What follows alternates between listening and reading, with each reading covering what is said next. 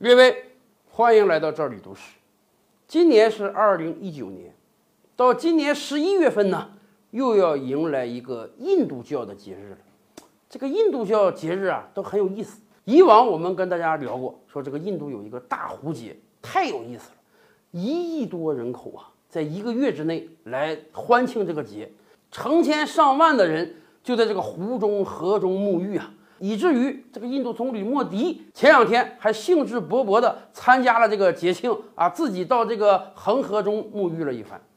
而我们今天要跟大家聊的这个二零一九年十一月份马上要到来的节呢，叫做加蒂麦女神节，又称之为杀生节。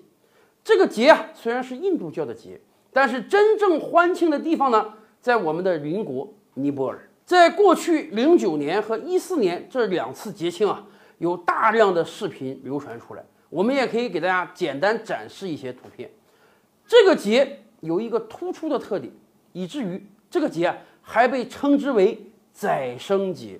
在节庆那两天呢，上百万的印度教徒啊会集聚在村镇中，然后呢举行一个仪式，什么仪式？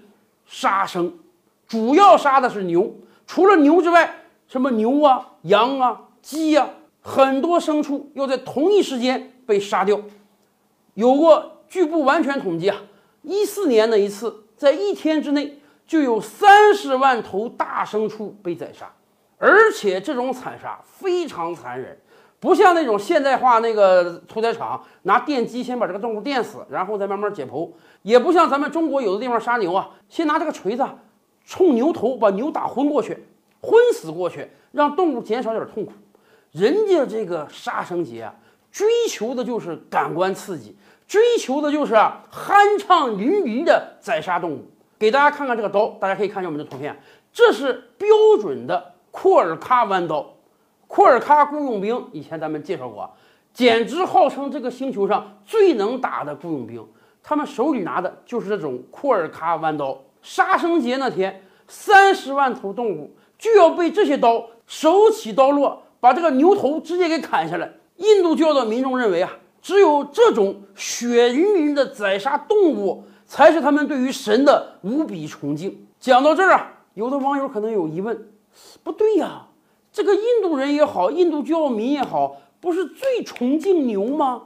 这个牛老了都不让卖，不让吃牛肉，怎么整？现在开始杀牛了。我跟大家讲，就像我们以往跟大家聊过的，在印度。牛也是有种姓的，上等种姓的那个叫流牛或者叫汗牛，那个背上长了一个大瘤一样的东西，那个牛是人家印度教的神牛，而且颜色越白越浅，地位越神圣。